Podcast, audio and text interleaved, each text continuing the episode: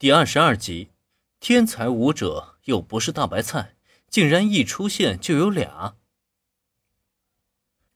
收徒是不可能收徒的，但随便指点一两招，这个倒是可以有的。毕竟说白了，自由流空手道走的本来就是随心所欲的路线，讲究的是师傅领进门，修行在个人。发劲的奥义说穿了更是一文不值。但难就难在对气感的领悟，仅是这道门槛就能拦住百分之九十九的武者。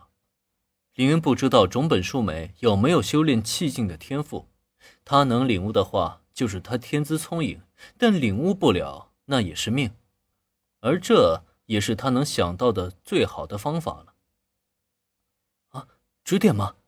如果林同学愿意指点我一二，那也是我的荣幸啊。林恩已经退了一步。种本树美自然也无法再咄咄逼人了。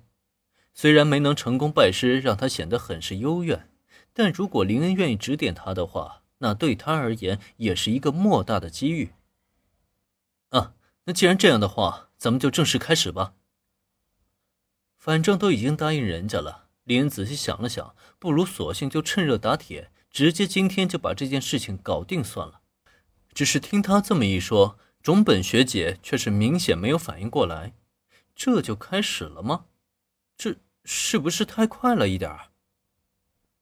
那么种本学姐，就麻烦你转过身去，将后背对着我。还没等种本树美开口，林恩这边已经让他转身过去了。不知道他想做些什么的种本树美，本能的调转身形。等到下一刻，林恩的右手掌心。竟然已经贴到了他的后背之上。嗯，林恩同学，别说话，静心体悟我传递过去的气劲。如果你能感受到这股气，就证明你有修炼气劲的天赋；反之呢，你就无法修炼自由流的奥义。感受到后背传来的温热，这让种本寿美下意识的便想开口，但还没等一句话说完，站在他背后的林恩就直接将他打断了。在听到林恩的话后，种本树美连忙闭嘴。他可不想因为自己的分心而错过机缘，当即也只能凝神静气，同时闭上双眼，静静感受着来自林恩掌心传递来的气劲。这是种本树美此生都未曾经历过的体验。他只觉得好像有一股难以用语言去描述的暖流钻进了自己的体内，并且在自己的身体里上下游走。让他的身体不禁微微发热，甚至连额头都开始冒出了汗珠。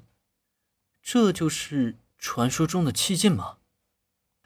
林同学，我感到的暖流就是气吗？